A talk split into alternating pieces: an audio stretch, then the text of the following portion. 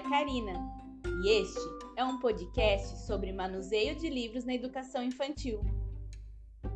A atividade sugere que a criança possa manusear diversos livros de história e outros portadores de texto, como encartes de jogos, livros de receita, álbuns, etc.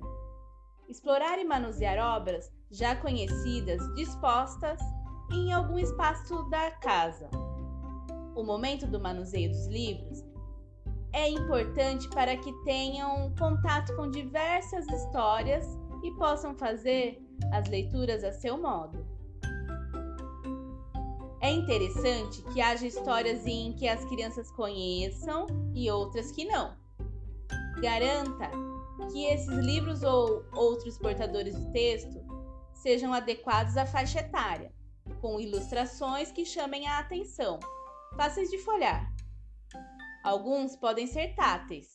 Você pode disponibilizar os livros em algumas mesas, adequadas ao tamanho da criança, em caixas ou cestos.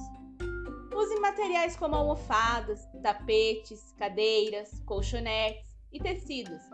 Crie um ambiente aconchegante. Monte uma cabana com tecidos, se for uma prática conhecida das crianças.